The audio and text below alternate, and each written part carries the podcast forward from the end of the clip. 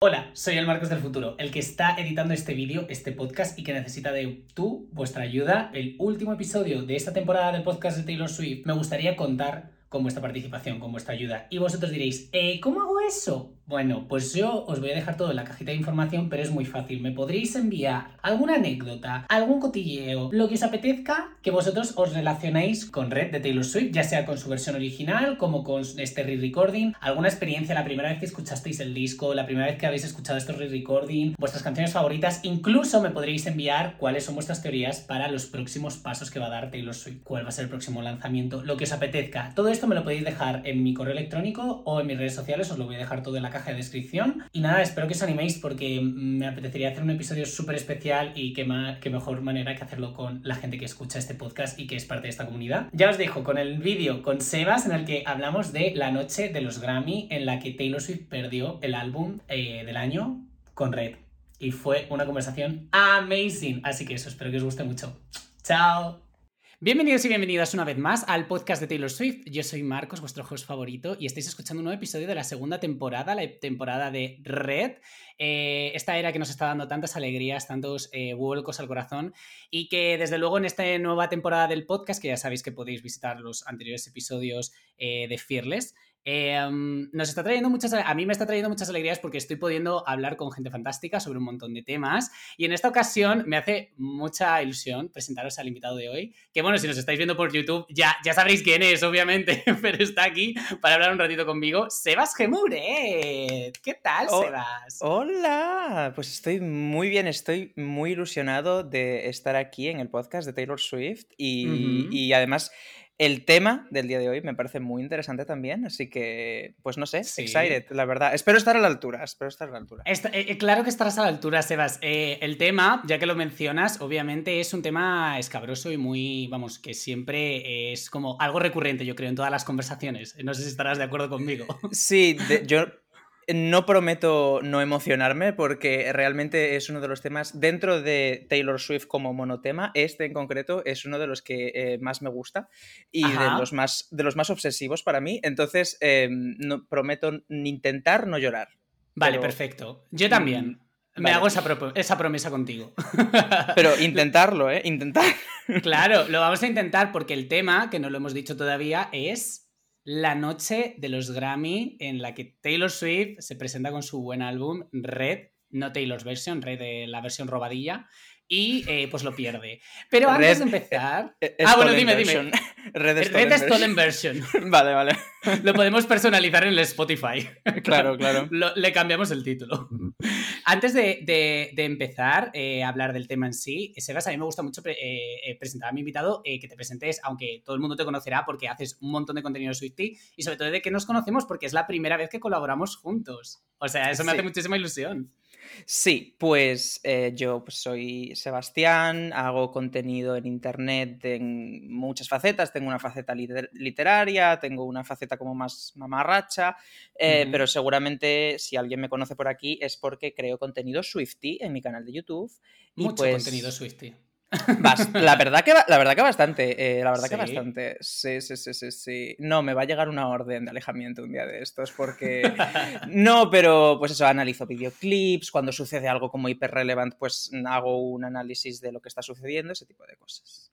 Pues una fantasía, claro. Y o sea, hoy mm, hemos venido aquí a hablar de esta noche, pero me gustaría saber cómo estás viviendo esta época nueva de red. Em, eh, Sebas, o sea, quiero decir, ¿cómo estás viviendo este re-recording concretamente, que es tan especial, sé, para todos los Swifties? La verdad que estoy viviendo, y creo que esto es súper extendido, de manera mucho más intensa Red que Fearless. Fearless me, pilló un poco como, como destemplado, ¿sabes? En plan, realmente acababa de salir Evermore, hacía súper poco y, no sabíamos muy bien nada de lo que iba a pasar y de repente fue como Fearless Taylor's version, ¿no? Pero ahora yo creo que también porque nos ha dado más meses, porque lo anunció hace la hostia, ¿no? Entonces, sí, como ha ido... cuatro o cinco meses yo creo que fue, ¿no? Fue una burrada en verdad es un timing bastante adecuado, pero bueno, para Taylor Swift es una burrada, ¿no? Sí, y, un poquito. Y creo que le ha dado tiempo como a generar ese hype que yo echaba de menos y... Mm, porque al final tiene una parte fantasiosa lo de esta noche sale disco, ¡pum! No te lo esperabas, tal. Pero por otra parte, no sé, ese gusanillo que va creciendo, que dices que va a hacer, no sé, me, me gustó, me gustó. Y, sobre todo, yo lo que echo mucho de menos es la semana de lanzamiento de Red, que por fin vimos a Taylor Swift y ya está. Y fue una semana, dio un millón de entrevistas y luego volvió a su cueva. volvió a su cueva, no va a volver a salir hasta el año que viene, hará la Literal. Sí, es verdad. Eh, yo creo, yo estoy muy de acuerdo contigo. Creo que el resto de invitados que han pasado por el programa dicen lo mismo, que al final es como una época que se la está, o sea, una era que se la está currando mucho más porque nos está dando más contenido, porque lo, han, lo ha anticipado, entonces va creando estas expectativas de las que tú has comentado. Y mi pregunta es, ¿cuál es tu canción favorita del re-recording? Y de, o sea, de las nuevas grabaciones y de las nuevas canciones de From the Vault. En realidad es la misma. Ok. O sea, eres una persona clásica como yo. a ver, es que es muy complicado esto. Mira, yo te diría que ahora, si tuviese que tomar una. Si tuviese que salvar una, estoy obses, pero obses con Nothing New. Pero a, unos, a unos niveles me, flipa. Eh, la letra, la colabo, el mensaje, no sé, de las del From the Vault, sin contar All Too Well. All Too Well va como, va como aparte. Va aparte, es From the Vault, From the Vault. Es como otro cajón aparte. Estoy obses con Nothing New. Y luego, a ver, es que para mí Red es que todas. O sea, es que a veces hago el ejercicio de ir track by track. Y es que mm, son todas buenas. O sea, es un disco que para mí no tiene skips. Yo soy súper defensor incluso de las más, pues, Treacherous, Sad, Beautiful, Tragic. Es que me parecen... Entonces, mm, de lo que menos me estoy poniendo, los singles, fíjate no me estoy poniendo nada Red 22, I Know You Were Trouble. Sí, a mí me pasa un poco igual, ¿eh? O sea, yo estoy más con las que no, fueron singles.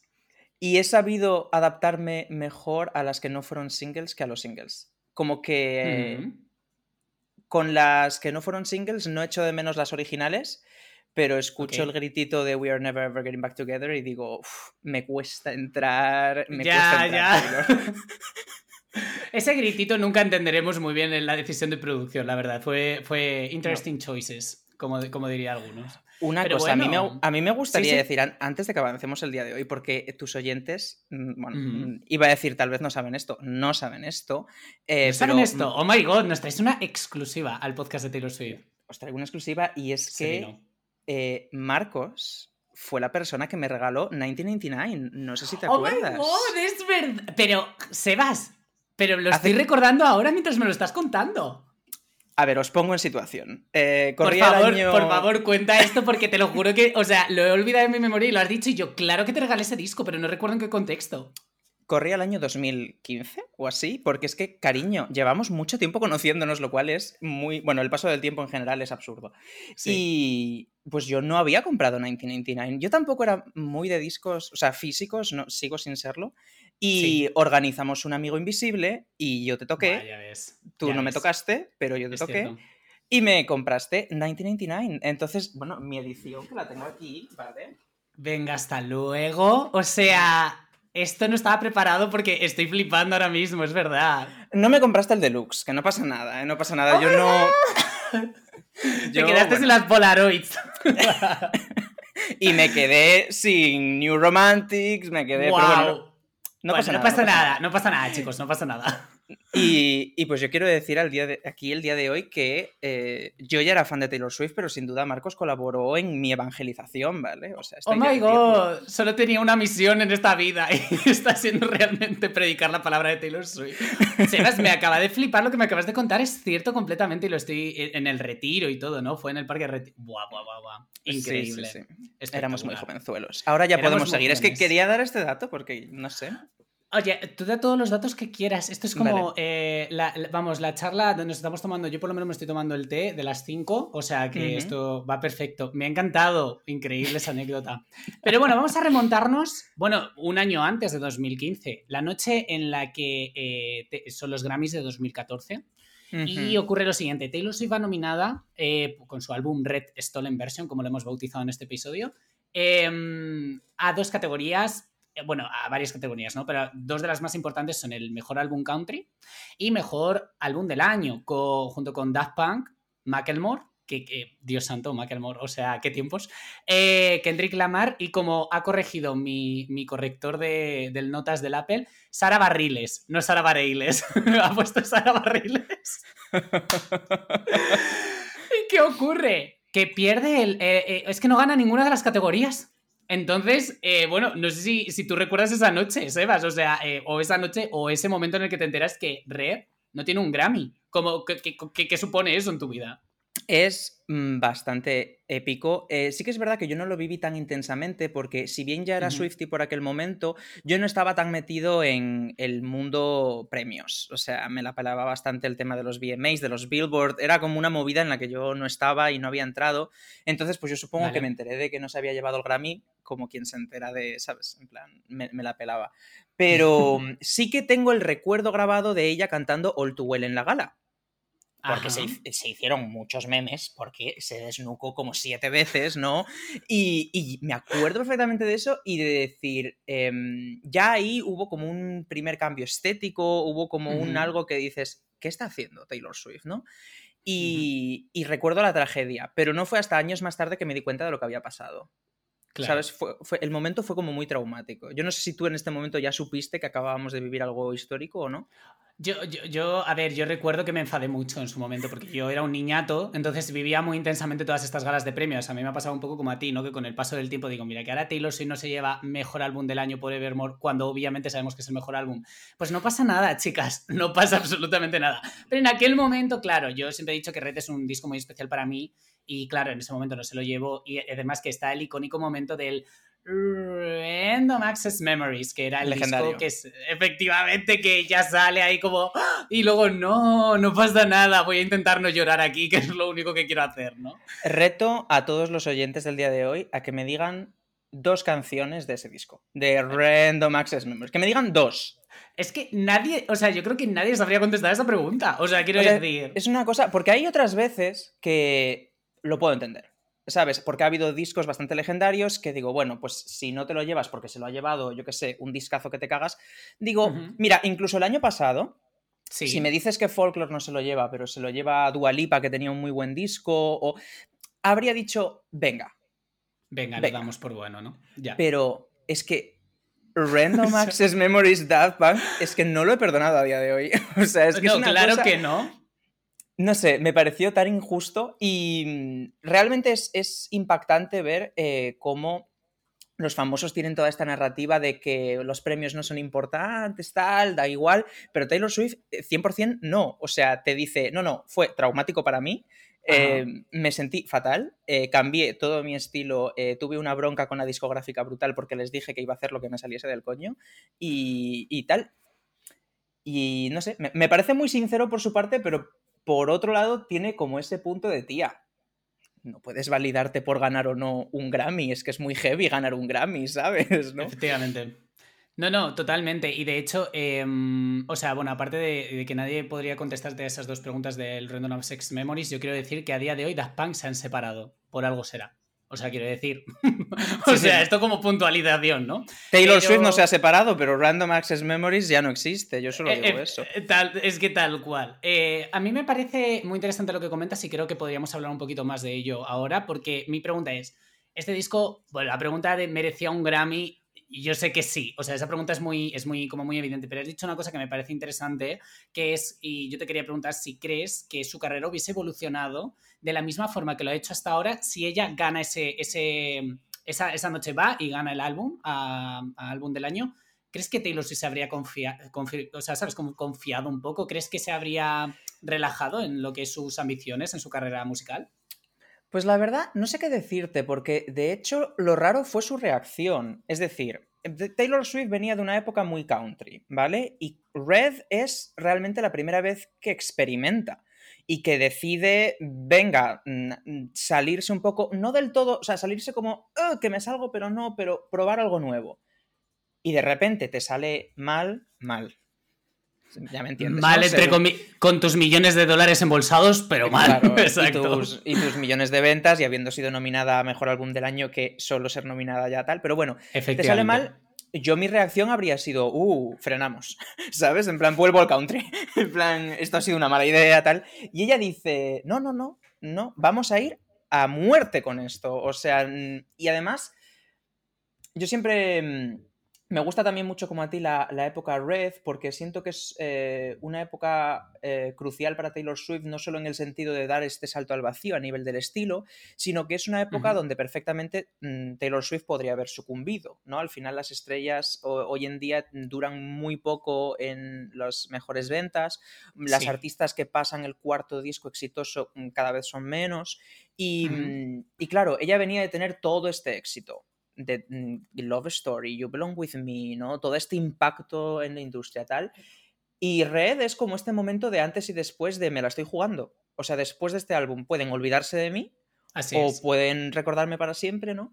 Y, y no sé, siento que, que se expuso mucho y, y, que consiguió mucho y me da rabia esa idea que ella tuvo de decepción solo por no haber conseguido un Grammy porque me refiero, no sé, Sí, no, no. En plan, mira todo lo que has conseguido, ¿no? Yo creo que eso es un mensaje bastante interesante porque al final yo creo que cuando ella o, bueno, las personas que en general eh, se limitan un poco, ¿no? Como a ver eh, lo que no han conseguido, tienden a olvidar efectivamente eh, todo lo que han logrado, porque el álbum no fue un flop en ventas, no fue para nada, ¿sabes? Un álbum que pasó como de puntillas. Hay, gente incluso que lo dice que es un álbum infravalorado. Yo no creo que Red sea un álbum infravalorado para nada, y menos por el fandom de, Taylor Swift, que es absolutamente gigantesco. O sea, ocuparíamos un, un continente, yo creo, los Swifties, ¿no? Em, pero yo me pregunto, o sea, yo tengo una pregunta que me surge a partir de ahí, que es, ¿por qué crees que a nosotros nos importa tanto que Taylor Swift, o bueno, a lo mejor en aquel momento no, pero gane un Grammy? Y con esto quiero decir, eh, los dos somos creadores de contenido, ¿no? Desde hace un montón de tiempo. ¿Y tú crees que estas premiaciones o que te den un premio por cualquier tipo de cosa hace mejor tu contenido? Esto es una, como un melón, ¿no? Para abrir y en plan, ¿e, ¿en base a qué nos importan darnos estos premios? ¿Cómo, ¿A ti qué te parece? Hombre, pues el punto de estos premios es que recibes la, el beneplácito de una supuesta academia que es como la gente que sabe. Es decir, a Taylor Swift, yo lo siento mucho si esto es una novedad para alguien que nos esté escuchando, pero a Taylor Swift eh, se la pelan tres cojones eh, los premios que votan los fans. O sea, no por nada, sino porque son premios que al final lo que entra en juego no es tu calidad musical, es tu fandom. Entonces tú puedes eh, hacer eh, cualquier cosa que si tienes muchos fans vas a conseguir ese premio y puedes hacer un trabajo brillante. Entonces, que se me entienda, evidentemente hay premios que son de votación popular y seguro que ella lo valora mucho, pero el premio para Choice Awards, por ejemplo. Unos Teen Choice Awards. Que te cubran de slime, que esa imagen me hubiese gustado mucho verla con Taylor Swift, en realidad. Ya, nunca, a ella no le pasó, ¿no? ¿Pero por qué no? Pues porque yo creo que dijo, no voy a ir a hacer el ridículo. Yo creo Así que de simple. Puso, puso una cláusula, ¿no? Como con Universal, ella va poniendo cláusulas, ¿no? Tal em, cual. Pues eso, los Grammy tienen ese punto de que mm, se valora, supuestamente, claro, esto es ¿no? Pero supuestamente se te valora la calidad musical, tu, trabajo, tu obra, ¿no? A nivel de artista y además el premio te lo concede otra gente de la industria. Entonces tiene como ese punto y yo creo que a los fans nos importa porque a ella le importa. Es decir, si ella tuviese otra actitud con los Grammys, em, yo creo que, mm, pues por ejemplo, no creo que los fans de Katy Perry estén obsesionados con los Grammys, porque, claro. Porque es difícil eso. Claro. con todo nuestro cariño a Katy Perry, pero es difícil. Pero luego los Swifties vemos el documental de Miss Americana, por ejemplo, que hay literal una escena donde ella está tirada en el sofá en chándal, ¿vale? Y la llama su repre... Mood, por cierto. Eh, tú tirado en chándal, ya. Esperando a ver si te nominan a un Grammy, sí. Exacto. Y te llama, te llama la repre y te dice Taylor, eh, han salido ya. Han salido ya las nominaciones y. Em, no. No está nominado. estás nominada a Mejor Ingeniería y Mezcla de Remixes. De una artista vocal femenina. Tal cual. Y entonces ella, ella tiene el comentario de. Vale, vale, eh, no pasa nada. Haré un álbum mejor. Y la ah, gente le responde: Reputation es un buen álbum le dice, tía, Reputation es un buen álbum y ya, no, voy a hacer uno mejor. Que es como... es que es como muy irónico. O sea, es como decir, ¿pero qué te pasa, Taylor Swift? Acabas de tener la gira más exitosa de toda la historia de los Estados Unidos. Acabas de recaudar, bueno, dinero mansalva, pero ventas, acabas de recuperarte de enfrentarte a alguna de las figuras públicas de Estados Unidos más con más poder y has salido, y salido victoriosa. Es tal cual. Y te importa cuatro mierdas que los Grammys decidan que Ready for It es Song of the Year. O sea, de verdad, es que es una cosa, no sé. Sí, o sea, es surrealista. O sea, yo, la verdad es que esa parte es una de las más comentadas. De hecho, eh, hay amigas mías que les he hecho ver este. O sea, literalmente les he sentado y he dicho, por favor, hazte un favor, ve Miss Americana. Y dice, es que me cuesta un poco como entender que esta persona eh, que lo tiene todo. Eh, la, llamen por, la llamen por teléfono, le digan que no la han nominado a Disco del Año y esté como diciendo, no puede ser, no puedes, y entre como en una espiral. yo creo que esto deja un poco Mm, que ver, o sea, deja un poco entrever una cosa que yo me planteo muchas veces, que es hasta qué punto eh, las críticas, en este caso son profesionales, pero en general hasta qué punto las críticas eh, pueden afectar a tu trabajo. O sea, yo no sé, por ejemplo, cómo lo ves tú. ¿A ti eh, crees que las críticas pueden mm, definir el resultado de un trabajo? O sea, las se, tienen, ¿se deberían de tener en cuenta o no se deberían tener en cuenta? Porque yo tengo una opinión muy formada sobre esto, pero, pero me gustaría saber tu punto de vista. A ver, el punto es que mi experiencia y la de Taylor Swift no tienen nada que ver por muchos motivos. No, eres, no eres, cantante, ganador de Grammys, vaya. No, la verdad que no.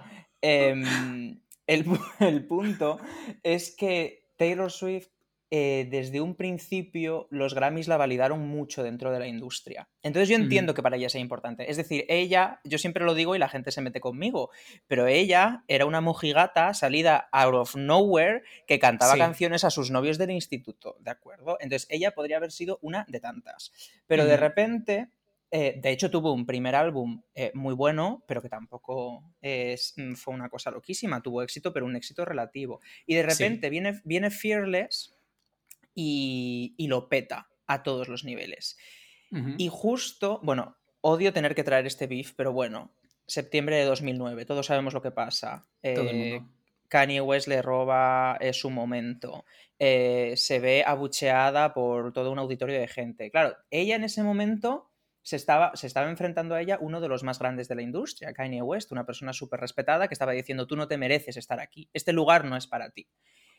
Y tres meses más tarde, son los Grammys donde ella se lleva cuatro Grammys. Y esos Grammys para ella fueron eh, la, confirmación de que sí que podía estar ahí, ¿sabes? Para ella fue la industria musical diciéndole, tú te mereces un sitio aquí, tú también vas a entrar en este Hall of Fame, ¿no? Entonces yo entiendo que se valida a través de esto, entiendo que para ella sea importante y entiendo que esté tan enfocada eh, en los Grammys. El punto es cuando ya rozas la frontera de, de que ya no es sano. Hasta el, o sea, yo entiendo que valores que te den un Grammy y que te alegres porque te den un Grammy a Folklore. O sea, a mí me encantaría que me diesen un Grammy por, no sé, lo que sea. Por, este podcast, de repente, un Grammy a mejor podcast. Pues, por ejemplo, la, ¿existe la categoría? Podría existir. Pues no lo sé, pero podría presentarlo perfectamente. claro. Pero una cosa es que te haga ilusión y otra cosa es que te flageles hasta el punto de, hacer de menos tu trabajo o pensar, pues eso, eso, cuando le dice Reputation es un buen álbum, le dice la, la gente o la representante o quien sea. Y ella responde... Bueno, esto lo comentaremos en la, en, la, en, el, en la temporada de Reputation, porque yo tengo unas opiniones un poco controvertidas con esta era, pero sí, continúa. Bueno, continúa, haz, como que no pasa nada. Pero que independientemente de eso, esta idea de, entiendo lo que dices decir, no, voy a hacer un álbum mejor. Y, hace, pues, Lover, supongo, ¿no? Y fíjate, cuando vuelve a estar en las porras de los Grammys, no con Lover precisamente, cuando ha hecho un poco lo que le ha salido del coño, que ha sido folklore, que ha sido un poco... Yo personalmente soy de los que piensa que no estaba tan pendiente de los Grammys cuando hizo folklore. Yo también estoy súper de acuerdo con eso, ¿eh? Dejó más fluir un poco su vena artística y le ha salido bien. Entonces, no sé, es esa contradicción constante de mm, los Grammys son una fantasía como todos los galardones, pero al mismo tiempo no significan nada. Entonces, claro. Mm, es un equilibrio complicado. No sé cómo lo ves tú. Yo lo veo muy parecido. Bueno, eh, antes has mencionado a esa hermana perdida que es Evermore, que yo creo que este año no se llevará el Grammy. Y yo creo que este, que se que pierda el Grammy con Evermore. Oh, no sé si me explico, no le va a afectar lo más mínimo como si lo hubiese perdido eh, a lo mejor eh, Claro, en plan. Se la pela tres cojones. Se la pela completamente, aunque aquí mandamos un besito a Evermore porque a mí me encanta, ha sido su cumpleaños, no ha hecho absolutamente nada, o sea, en plan, aquí estoy un poco indignado, no sé cómo has vivido tú este aniversario, pero yo estoy un poco en plan... De momento hay nu, de momento hay nu total. es que tal cual en plan, tía, o sea, vamos a ver, en plan tienes, eh, podrías haber grabado un directo o algo, ¿no? Nada. Eh, pero, o sea, yo sé lo que dices, porque al final, em, cuando ella eh, estaba ligando, o sea, eh, me ha parecido muy interesante que al final eh, lo que has dicho de que los Grammy fueron un poco la cachetada en la cara a Kanye West, ¿no? De, fíjate, Tiro sí merece estar aquí. Eh, claro, creo que tiene que ser hasta, o sea, es, no es sano mentalmente que estés construyendo todo tu, carrera, ¿no? a, base de la validación de, de, en este caso, la academia, que es más importante de Estados Unidos, porque lo que tú has dicho, pierde un, un Teen Choice Award o un 40 Music Spain, por, por irnos más cerquita que nos conocemos, pues será prepampinza. Pero al final esto es como como la voz, como, como, como, el dios de los músicos, por así decirlo, Los Grammy, independientemente de que lo que decimos muchas veces, de que los Grammys, que si están comprados, que si no están comprados, que si es, esta persona está nominada 50.000 veces, estos no. Eh, Carly Rae Jepsen creo que no tiene un Grammy. ¿Tiene un Grammy Carly Rae Jepsen? Esto es una buena pregunta. no sé si tiene un, Grammy a Mejor Artista Debut, pero bueno, merecería alguno más, ¿no? Eh, pero, o sea, ¿esto lo hace menos artístico desde tu punto de vista? Que ella pueda construir su carrera alrededor de la validación de una academia musical no le hace tener una salud mental un poco más endeble. Inestable. Inestable, sí, pero porque, a ver, no puedes ganar el Grammy siempre. Y menos al nivel al que compone álbumes esta señora. No, no puedes. Entonces, pues. Mm, a ver, el punto de los Grammys es que a veces le dan validación a, mm, a la música comercial, por ejemplo. Entonces ella, que estaba en un momento bastante comercial, de hacer música que se escuchaba mucho en la radio y todo eso, eh, siento que le habría gustado, pues eso, como le gustó por 1999 llevarse el Grammy, porque entonces no solo tienes la validación de las ventas, que es la que podría tener Katy Perry, por ejemplo, sino que aparte también tienes la de la academia. Entonces hay gente que solo tiene la academia, pero no la de las ventas, hay gente que tiene la de las ventas, pero no la de la academia, y ella tuvo both. Entonces siento que es como perfecto, ¿no? como el full circle moment. efectivamente. Y, y, por eso siento que mm, para ella era tan importante. Em, pero ¿qué pasa? Que volvemos a lo de siempre. Me estás diciendo, o sea, pensemos que Katy Perry no tiene un Grammy. Además, ahora que ya hablemos de Katy Perry. ¿Tú eres Katy ah, Cat? no soy Katy Cat, pero escúchame, esa, esa, chavala es historia de la música pop contemporánea. Y Así es, desde aquí secundamos. no soy muy fan, tampoco soy muy seguidor, pero todo Teenage Dream es eh, historia de la música contemporánea y, yo también soy defensor de su debut álbum, a pesar de que tiene alguna cancioncilla ahí un poco homófoba, muy buena por otra parte. Pero. pero claro, eh, vale, Katy Perry no tiene ningún Grammy, vale, pero Kanye West tiene 20. y se mea encima de ellos. O sea, se mea encima de los Grammys. o sea, es que es muy heavy. Entonces, Kanye West, de quien no te sé decir ninguna canción, la única que te sé decir es la que le dedica a Taylor Swift, y lo sé por, por, la, por el salseo, ¿no? Tal cual. Tiene 20 Grammys eh, y Katy Perry, que ha sido escuchada worldwide y que ha vendido más que cualquiera y que ha sido la artista más pagada de hace dos años, em, no tiene ninguno. Entonces, claro, ¿qué quieres que te diga? Entonces, no sé. Sí, y yo, o sea, comentándolo con, Al final el tema de los Grammy es como una cuestión de dinero, porque tú presentar un disco una, a una candidatura, a una canción, eh, conlleva un respaldo económico que no todos los artistas lo tienen y que al final es como no tener eh, dinero eh, significa que mi arte no puede, o sea, si, si no tener dinero significa que mi arte no puede ser validado por personas, es que es absolutamente contraproducente, entonces no serías un artista. Quiero decir, hmm. o sea, al final, ambos, o sea, yo cuando creas algo, ¿no? Siempre tienes esa esperanza de, joder, ojalá le guste a la gente, porque al final, vale, está muy bien, por ejemplo, en mi caso, bueno, y en el tuyo, que también eres escritor, eh, tú escribes una novela, la publicas en 2020 y claro, tu, tu interés también es que le guste a la gente, ¿no? O sea, quiero decir, porque al final está muy bien el escribir para uno mismo o el hacer música para uno mismo, expresarse, pero yo creo que hay un tipo de, de creación, ¿no? Y luego otro tipo de creación que es como quiero hacer esto, pero porque quiero conectar con más personas, quiero dar un mensaje, porque al final las canciones de Taylor Swift tienen un mensaje detrás. No es como la de cierta persona que has comentado, ¿no? Em, no sé, creo que, al final todo el tema de los Grammy importa efectivamente cuando ya llegas a una liga y ya estás como en unos círculos, porque si no podríamos hablar de un montón de artistas que literalmente no podrían validar su trabajo y eso es como muy heavy. Sí, sí, completamente. Pero del mismo modo que pues tener un número uno, por ejemplo, ¿qué significa tener un número uno? Es que hay tantos artistas que son leyendas de la música que no tienen un número uno que se tienen que dar como... Por ejemplo... Por ejemplo, perdón. Mm, Jimi Hendrix, Bob Dylan, eh, no sé, es que al final... María Isabel. Hay, hay muchas cosas que tienen que confluir muchos factores. ¿Sabes? Y los Grammys son una de ellas. Pues si has tenido un año un poco aburrido, pues puede que te venga bien, pero si de repente hay un año que tienes muchos competidores, pues puede que no. Entonces, pues por ejemplo, el año que ella ganó el Grammy por Fearless, creo que también estaba The Fame Monster de Lady Gaga. Buah, es que eso es muy heavy, ¿eh? Claro, Mira que ¿cómo, ¿Cómo pones en una balanza dos discos tan diferentes? ¿Sabes lo que te quiero decir? No sé, son cosas que. Es como intentar ponerle puertas al campo. O sea, el arte es tan complicado de encapsular y de encerrar y de decidir lo que es bueno y qué es malo, que entiendo por qué tienes esa gratificación de que la academia te diga tu disco es el disco del año, puedo entenderlo, puedo empatizar, pero solo creo que solo eh, deberías tenerlo en cuenta cuando lo consigues y cuando es positivo, pero no creo que sea algo por lo que debas martirizarte por no conseguirlo. Y me parece muy heavy que una tía que lo ha conseguido todo, que tiene todos los números unos, que ha tenido todos los conciertos, que ha llenado estadios de 50.000 personas, que etcétera, etcétera, etcétera, siga pillándose una depre de tener que meterse en el sofá con el Hagendas y la manta porque unos señores en una academia han decidido que un disco no puede nominarse, escúchame, que eres Taylor Allison Swift. Que es que no te estás enterando que eres Taylor Allison Swift. O sea, que es que vas a estar en los libros de historia. Que te relajes. Es que, de verdad. imagínate ir un día a la escuela y que en tu temario este examen del tercer trimestre, eh, la discografía y las implicaciones internacionales y geopolíticas de Taylor Swift. O sea, es que eso pues va a suceder. O sea, eso es muy heavy. Mínimo en literatura van a tener que analizarlo, o sea, porque... De por lo menos, efectivamente. Por lo menos.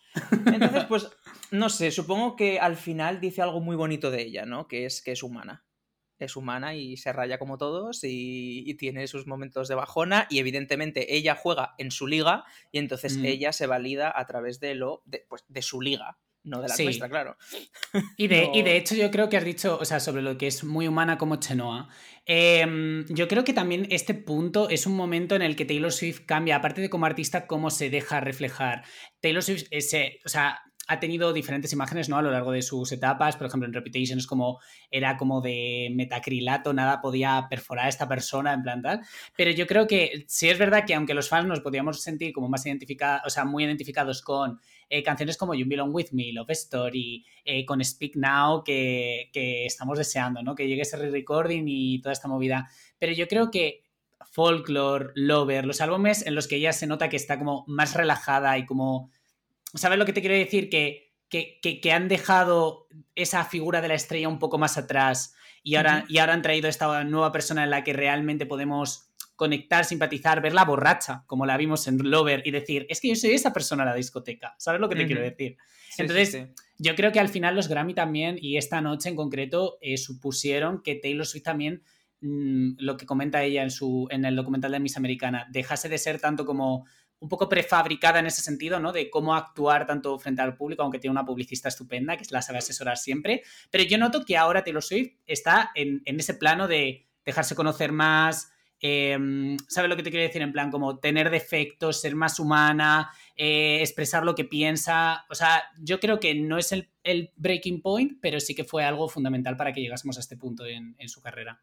Sí, completamente. Yo creo que algo muy liberador para ella, por ejemplo, fue hablar de política, que eso también lo comenta en el documental de Miss Americana, pero, pero al final era una muchacha muy encorsetada. A mí es de las imágenes que más me impactó del documental de Miss Americana, es cuando está ella ahí sentada con su madre en el sofá y están en esta reunión con todo el team y tiene que pedir permiso para publicar un post y hay unos señores ahí fuera de cámara, están fuera de cámara porque como sepamos dónde viven es que... Eh, vamos a por ellos, ¿no? Vamos a por ellos y, están en plan de, no, mira, no, tal. Y ella literal rota, casi llorando, diciendo, esto es importante para mí. Y yo pensando, literal esta tía está enjaulada. O sea, no puede poner un puto post. no puede poner un puto post diciendo eh, apoyo a Joe Biden si le sale del coño, ¿sabes? Y, mm, y yo creo que a raíz de eso todo ya fue un poco encadenado. Ya se fue más libre pues para hablar de LGTB, eh, hablar de feminismo, eh, sus discursos se han politizado un montón. O sea, tú te ves sus discursos de hace años y todo era los fans, os amo, sois los mejores, no sé qué. Y ahora está como súper sassy, ¿sabes? Está. Así mm, es poniendo mm, cuchillos en cada mm, discurso, ¿no? Em, y luego también el otro momento que obviamente la, ha destrozado es todo el tema de, ser dueña de su música y de que le roben su trabajo. Y aquí ha dicho, eh, no voy a ceder. Y, eso la ha empoderado muchísimo, yo siento, ¿eh? y creo que eso trasciende pues eso, a la manera en la que actúa. O sea, ha llegado un punto eh, donde creo que se está empezando a dar un poco cuenta de que es Taylor Swift, de que puede hacer lo que Gracias a Dios, ya después de 40 discos. Es que en 1999 ella ya era Taylor Swift, pero eh, no tenía ese. Estaba como obsesionada con mm, ser percibida de X manera y tener todo bajo control y tal. Y ahora yo creo que ya es como. Pero si soy Taylor Swift. Pero si he conseguido que una canción de 10 minutos llegue al número uno del Billboard. Una canción que... salió hace 10 años que todo el mundo conocía. Y, está. Mm, sí, y ahora pues sale borracha. Y al ladito de Adele, además. Efectivamente. Em, sí, o sea, tienes toda la razón y al final yo creo que, bueno, hay, algo que agradecer a este, a este Grammy perdido, ¿no? Y yo creo que al final, eh, vamos, siempre creo que las cosas pasan, pasan por algo.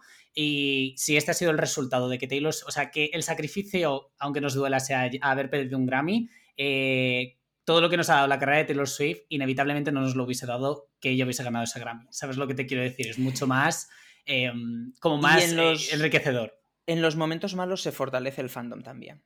Tal cual. Es que nos unimos. yo siento que nos importa mucho más haber perdido el álbum de Red, el Grammy, que haber ganado el de 1999. O sea, siento verdaderamente. A, mí se me olvida que 1999 tiene un Grammy, te lo digo completamente en serio. Para mí los tiene Fearless y Folklore, pero 1999 se me olvida que tiene un Grammy, al álbum del año. Tiene tres, tiene álbum del año, luego creo que mm. Bad Blood se llevó algo también. Bueno, eso, bueno, en fin, jamás comprenderé, la verdad. Entonces, em, sí, en los momentos malos nos unimos más. Yo siento, por ejemplo, ahora que hay cero expectativa con Evermore. De hecho, a, mí me, daría un poco de palo que se lo den, si te soy sincero, porque escúchame. Ya. Em, es como, hija, ya, cállate, un rato, por favor. En plan, deja un poco para los demás, ¿sabes? En plan. sí, además que este año hay álbums buenísimos. O sea, quiere decir, en plan. Este que el año pasado también lo había, pero es que este año, o sea, bueno, a mí no sé qué te parece ver a Olivia Rodrigo y a Taylor Swift nominadas en la misma categoría. Ay, yo es que no sé. Yo es que soy muy, yo soy muy defensor de Olivia Rodrigo, ¿eh? Mucho cuidado conmigo. No, no, yo también, completamente. Ah, vale, vale, decir, lo, espectacular que se me hace que una chica que era fan de Taylor Swift y que hace tres años yo, yo veía High School Musical, de Musical de Series, una mierda como un Yo lo veo, yo lo veo. Escúchame, una mierda. Yo estoy pensando en ponerme, ¿eh? Yo estoy O sea, tú dirás, ¿qué estoy haciendo viendo esto? Pero te juro por Dios que eh, una serie amazing. O sea, yo es una serie que terminó la segunda temporada y ahora que han confirmado que va a volver Olivia Rodrigo a la tercera, digo. O sea, sí, completamente. Eh, pero es lo que digo, ¿no? Que este año además es que hay un montón de nominaciones. Doja Cat, que ha hecho un disco amazing también. O sea. Lil Nas. ah, Lil Nas X. No sé quién. Bueno, Kanye West está nominado. ¿eh?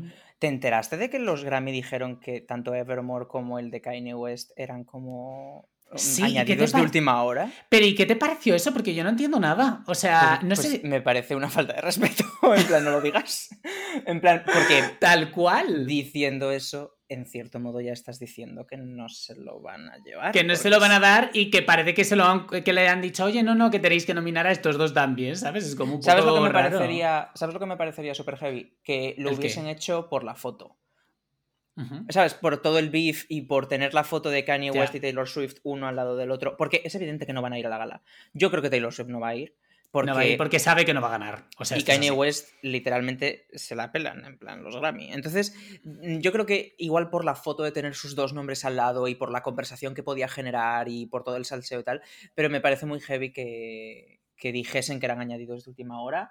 Y yo creo que se lo va a llevar Sauer y espero que se lo lleve Sour. Estoy en ambas. Eres Team Sour, yo también, ¿eh? completamente. O sea, em, mucha gente piensa que Olivia Rodrigo, bueno, vamos a traer a Olivia Rodrigo a la conversación, ¿por qué no? Em, que Olivia Rodrigo no ha hecho nada nuevo, pero yo creo que Olivia Rodrigo, eh, o sea, vamos a ver, es que yo creo que la gente no termina de entender que esta persona tiene, tenía ¿cuántos? 17 años cuando escribió este pues disco. Pues se había sacado la driver license hace nada, así que... Que pues yo no tengo la driver's license, o sea, quiero decir, yo admiro es muchas allí- cosas de esta persona. Pero es que allí se la sacan con 16. Entonces, Es que es pues, pues igual tenía 17, 18, no lo sé. Pero para mí, Sour es un álbum que no tiene skips. o sea, es que no, los ti- tiene para nada. Es verdad que tiene pocas, tiene 11 canciones. Puede Mm. que en un primer momento pues tuviese 15 y ella dijese, no, estas cuatro quítalas. Y dis- Pero es que el concepto de álbum es que de verdad... em, y es que además a mí me parece que son todas buenas, todas. Y, Sí. y ¿Cuál es tu no sé. favorita? Voy cambiando, pero Favorite Crime Buah, ya ves. es que, hola. Em, y Trader, Trader es que me encanta. O sea, la que más mm, igual me da es la de One Step Forward, Three Steps Back.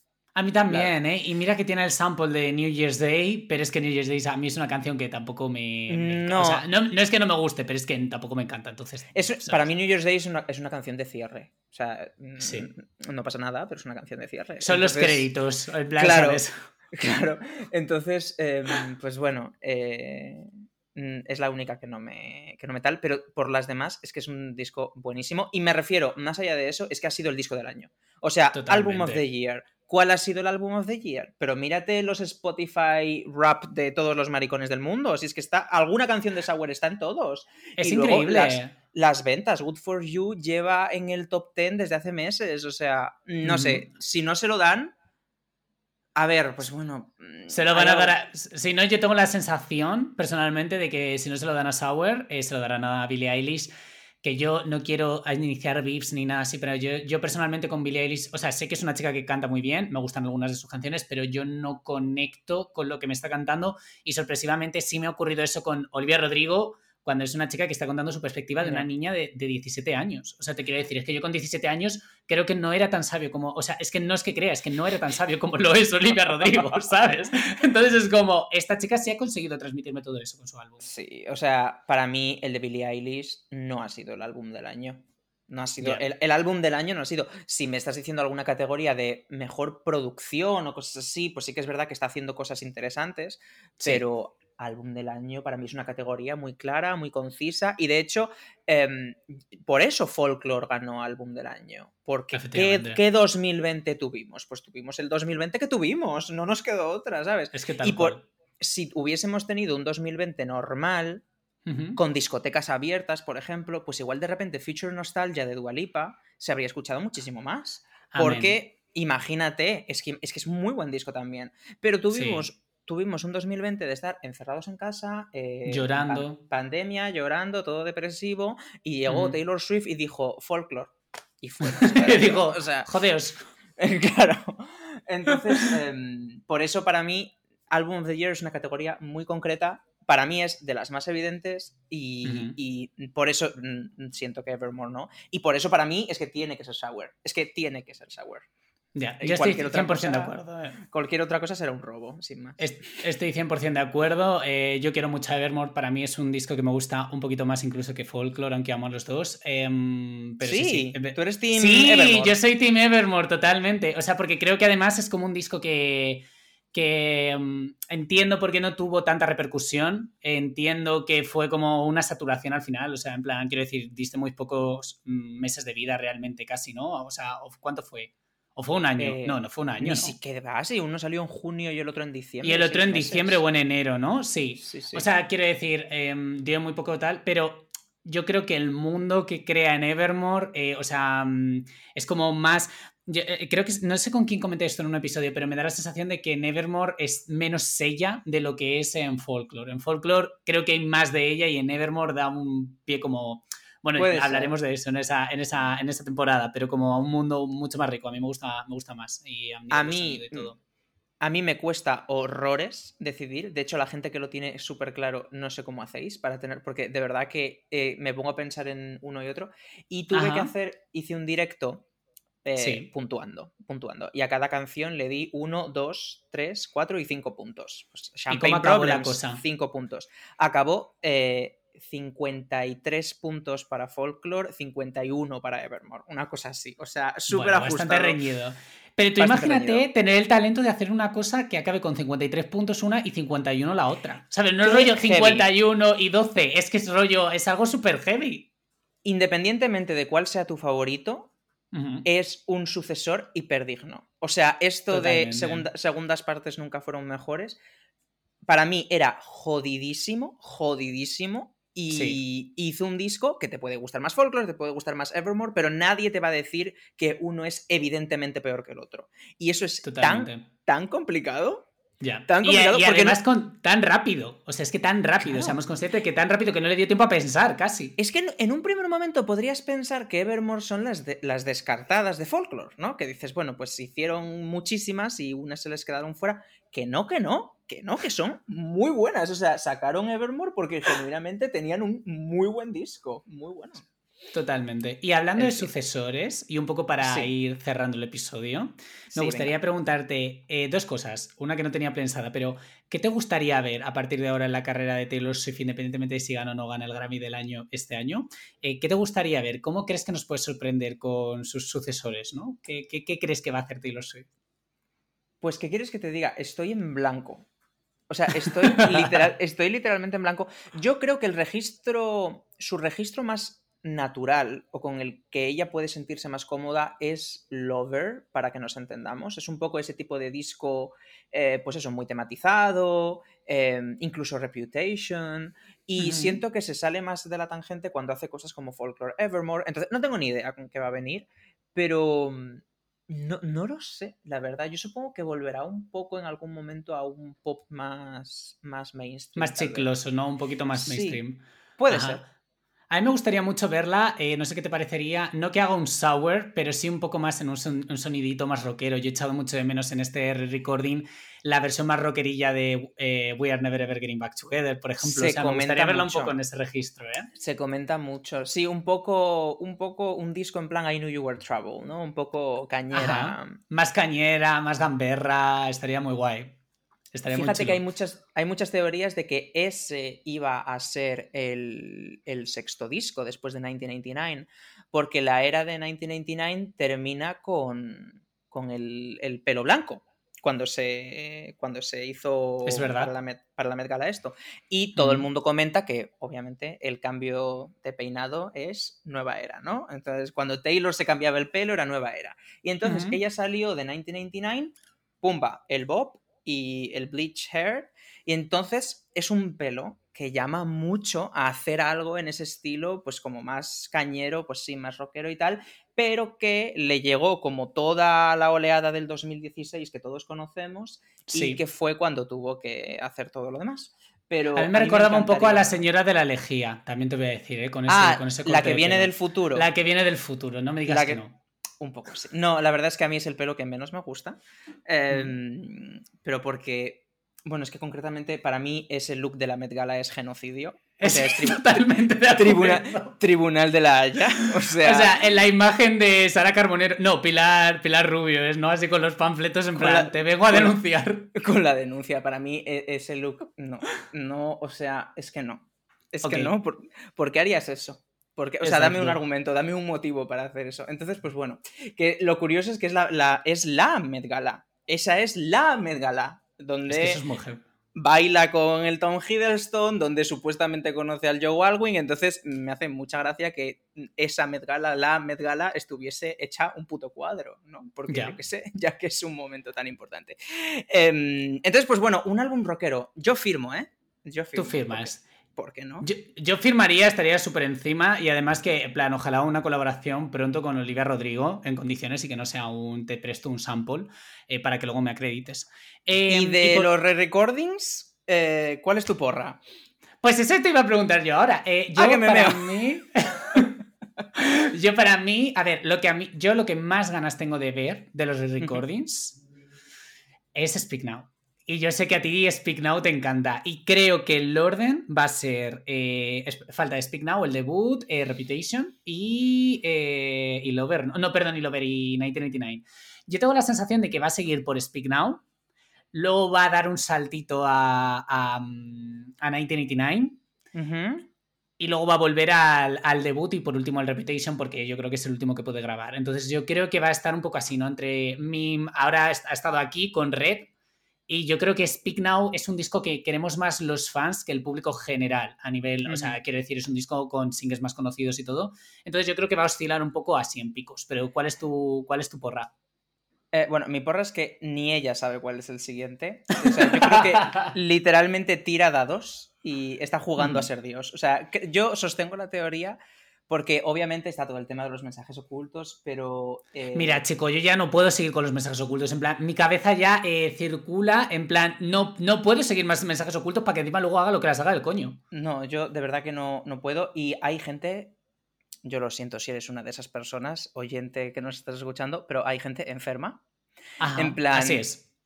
Taylor Swift, no todas las decisiones que toma Taylor Swift significan algo. En plan, estáis como retratando a una persona eh, obsesivo-compulsiva que tiene como esta necesidad de que todo y que decora su casa, se viste, se pinta las uñas, se corta el pelo y que todo es un mensaje oculto. Y personalmente, si es Taylor Swift, me da un poco de miedo, ¿sabes? imagínate ir a casa de esa persona de repente y que no te deje salir por la puerta. Ahora, por ejemplo, está la teoría de que las fotos de su cumpleaños tienen mensajes ocultos. Entonces tú imagínate el momento, estás en medio de tu fiesta de cumpleaños y te van a hacer una foto y dices, no, espera, para, que coloco, coloco los easter eggs.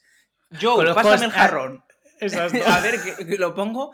Oye, Esti, Esti, en el plano, recuerda que es muy importante. Haz un 6, haz un 6 así. Se tiene que ver ahí que es el billboard de Speak Now. Importantísimo. Escucha. Exacto. Eh, no todo... Entonces, eso es lo primero que quiero decir. Seguramente ni ella sabe cuál es el siguiente.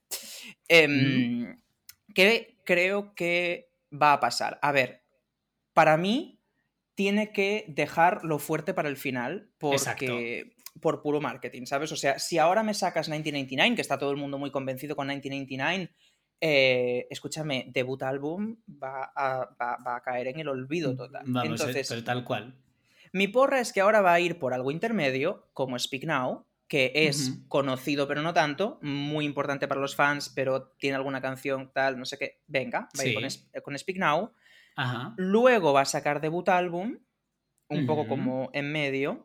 Y luego va, a terminar a lo grande. Va a terminar con 1999 y para mí el último será Reputation por un tema de que pase más tiempo.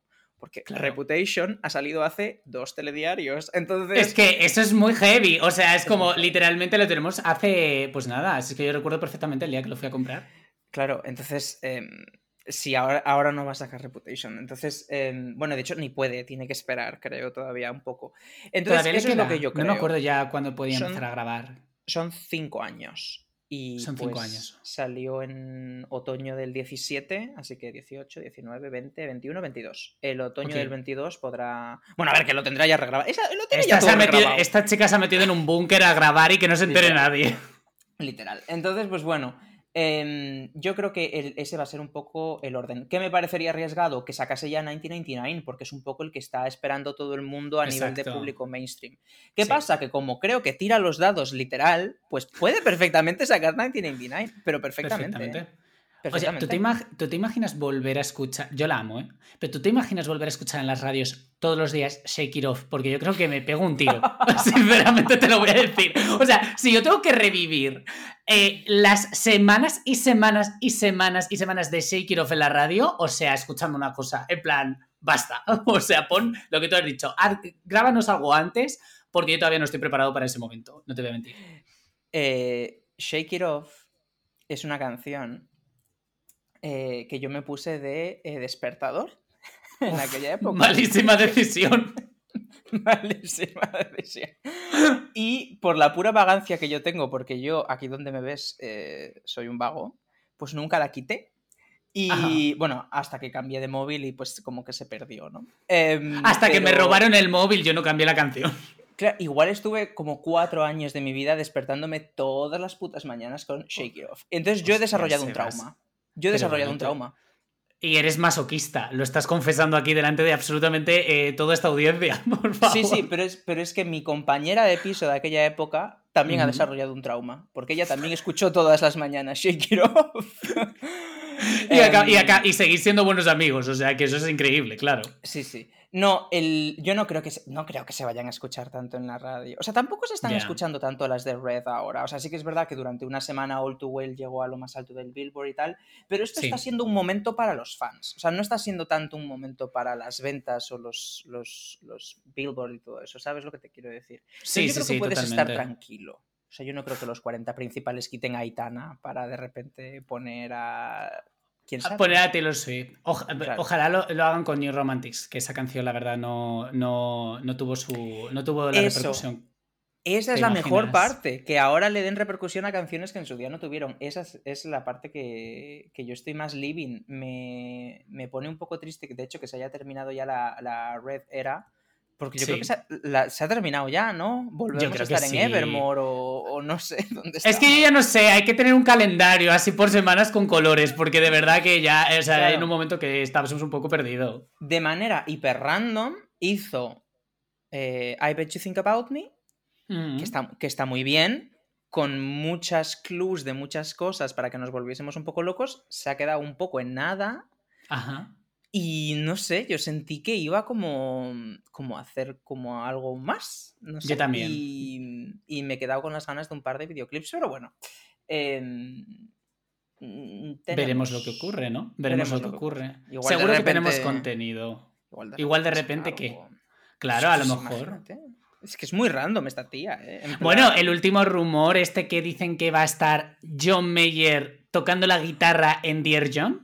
Yo no puedo con eso, ¿eh? No, no, no. no, Yo no, no. tampoco podría, o sea, me rompería la cabeza tres veces. O sea, en plan, sinceramente. A mí eso me parecería muy heavy, ¿eh? No, porque llevas. mm, mm, me he implicado mucho emocionalmente en esto, Lo en sé. odiar a John Mayer. Y, Y- ahora exacto. no puedes reconciliarte ahora con él. O sea, No puedes ser tan madura, Taylor Swift. Hay que odiar a alguien en esta vida. Claro, Lo siento en el alma. O sea. En plan, venga, Joe Jonas, sois amiguis y tal. Yo estoy muy living dentro de la narrativa de Sophie Turner, esposa de Joe Jonas, compartiendo los stories de las canciones por su marido. Yo estoy. Bueno, eso me, una- parece, eso me parece espectacular, la verdad. Claro, no, la- es un multiverso muy interesante. Yo Mm. lo pienso mucho, pequeño inciso, pequeño inciso. La ¿Cuál? Taylor Swift de 2008, despechadísima, llamando puta a la otra en Better Than Revenge, que es literalmente lo que hace. Ajá. Diciendo, esa, a esa se la conoce por lo que hace en la cama, no es por nada. Em, Hiper, hiper heartbreaking. Todo está fatal. Todo es fatal. Imagínate que una, una máquina del tiempo le dice, mira, este, este chaval, eh, bueno, te explico, te va a dar un par de hits, pero no va a ser nada en tu vida.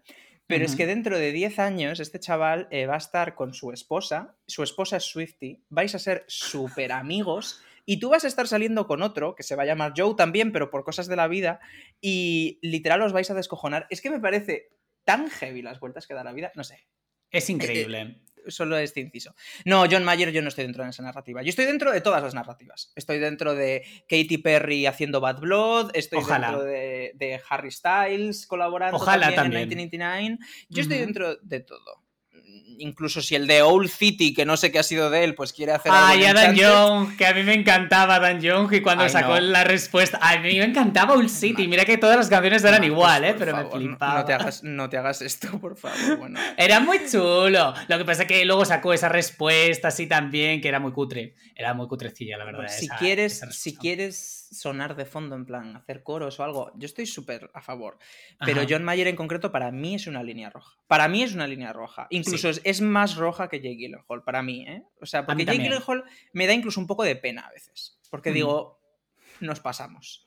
O sea, cada vez que hay alguna noticia relacionada con Red o con All Too Well, Jake Gyllenhaal es trending topic.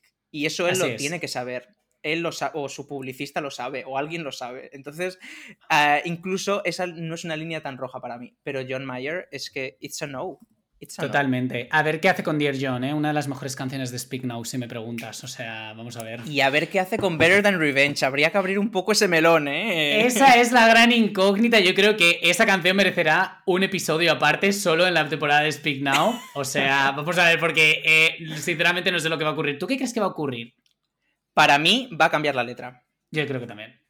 Para mí, la Taylor Swift de 2021 que ha compuesto The Man y que ha compuesto Mad Woman y todo, no puede permitirse sacar una canción donde llama puta a otra chavala. O sea, no, no puede. Eh, yo creo que va de manera súper magistral a cambiar la rima y usar una palabra de estas súper raras que le gustan a ella y que no se note. Pero, pero sí que siento que, a ver, es que esa canción encantándome como me encanta porque es una de Porque a mí también me encanta y no pasa nada, nos dejamos el feminismo a un lado por unos tres minutos y medio y luego volvemos. Pero, es verdad que es que es puro slut shaping. O sea, entonces no, no puede permitírselo sacar ahora en 2010, pues vale, pero ahora Además que hizo un, un, caso parecido con Tim McGraw. No, Tim McGraw no, perdón, eh, Picture to Burn, que decía lo de That you're gay y ahora dice otra cosa. O sea, será algo parecido. Lo que pasa es que esta letra está toda en torno construida que una tía es una perra. Entonces ahí hay un nivel de dificultad extra que veremos lo que ha hecho con los años. Tiene que enfocarse en She's better known for the things that she does on the mattress. Esa es la frase más problemática. Porque el resto de las frases es como, ella te va a hacer daño, ella no es lo que parece, tal. Ah, venga, estás despechada, no pasa nada. Pero mm, tiene, el mattress lo va a cambiar por algo. Va a como cuando quitó el mi, o sea, cuando quitó el Sprenis fan, lo va a dejar como en instrumental para que lo cantemos nosotros. Completa el espacio en blanco, chicos. De repente se va a callar, va a sonar solo los instrumentos y luego... Eso es, y ya lo va a resolver, así de simple. es una opción, es una opción. Bueno, pues eh, Sebas, yo creo que con esto hemos llegado al final del episodio. Eh, mm, ¿Cómo te, lo has pasado bien? Eh, o sea, esto ha sido amazing. Me lo he pasado muy bien, pero ¿cuál es la conclusión? En plan, ¿los Grammys a favor, los Grammys en contra? Yo creo que. Yo creo que Taylor Swift ya se ha pasado los Grammy. Entonces ya Quiero decir, no se importa menos. O sea, a partir de ahora lo que pase con Taylor Swift es una narrativa con los Grammy. Eh, yo creo que es muy importante que confíes en el trabajo que estás haciendo. Eh, también con las críticas, que escuches las críticas que creas que te puedan aportar algo, que eso está muy bien, ¿no? Porque al final, oye, hay que ser un poquito autocrítico. Eh, pensamos que las críticas que, algunas de las críticas que Taylor Swift ha recibido a lo largo de su carrera y concretamente en este momento de los Grammy, cuando no le dan un Grammy, que no es una crítica, pero se puede tomar como una crítica, ¿no? Hacia ella misma, o sea, de la academia hacia ella misma. Eh, yo creo que hay críticas que te pueden aportar. Pero, cariños, pensáoslo bien. Y si sois Taylor Swift, ahora mismo os aconsejamos que, dejéis, o sea, dejéis eso a un lado. Baja un poco el umbral. Efectivamente. no, no pasa nada si no te dan un Grammy. O sea, claro. nos contentamos con eso, ¿no? Nos pueden dar un 40 Music Spain. Ojalá a mí un día me den un premio de los 40 principales. O sea, ya está. Y, no, pasa nada. O un Kids Choice Award. O un Kids Choice Award. O un slime de estos. O sea, yo ojalá un día me rebocen en slime y eso sea un premio. O el premio este que es como un corte de manga, que nunca sé qué premio es ese, pero. Eh, ¿Cuál? Ay, es verdad, ese era de los MTV también, ¿no? Yo qué sé, una, una, paridad de esas, no lo sé, pero que Taylor, que sabemos que no te pierdes los episodios del podcast. Efectivamente, te vamos a dar un consejito. Mm, it's not that deep, ¿vale? en plan, no, no es tan importante que no te den un Grammy, eh, te, queremos igual. Y, es que además yo siento que ya te la pela. Con Folklore, el Grammy de Folklore, yo creo que ha cerrado el ciclo. Ya tiene su Grammy por country, su Grammy por pop y su Grammy por indie. Y está contenta ya. Y ya está. se ha completado en plan el, círculo y ya estaría. En cualquier caso, Sebas, ha sido eh, un placer tenerte. Jo, me hace mucha ilusión. Em, nada, espero que te la hayas pasado muy bien. Me lo y, y nada, y esperemos que vuelva prontito un próximo re-recording. Estás invitadísimo. Eh, a volver a hablar de la Taylor y te voy a dejar porque encima ahora tienes un stream en Twitch que ya sabéis que podéis saber seguir a Sebas en todas las redes sociales que voy a poner aquí abajo. Este muchacho está todo el día haciendo streams, haciendo vídeos. Yo cada vez que le veo digo, hijo, qué productivo eres, de verdad. Soy un poco pesado. No tengo tu energía. No, no tengo tu energía, Sebas, de verdad. Así que nada, em, muchísimas gracias. Eh, nos vemos, a ver si nos vemos prontito. Y a los que nos estéis escuchando, eh, bueno, pues yo soy Marcos. Eh, nos vemos pronto. ¡Ah, feliz Navidad! Ya feliz Navidad, porque esto saldrá antes de, que termine el año. Eh, esperemos que en 2022 os traigamos más episodios del podcast de Taylor Swift y que Taylor Swift nos traiga muchas sorpresas más. Cuidaos mucho y os mandamos un beso muy grande. ¡Chao! Adiós.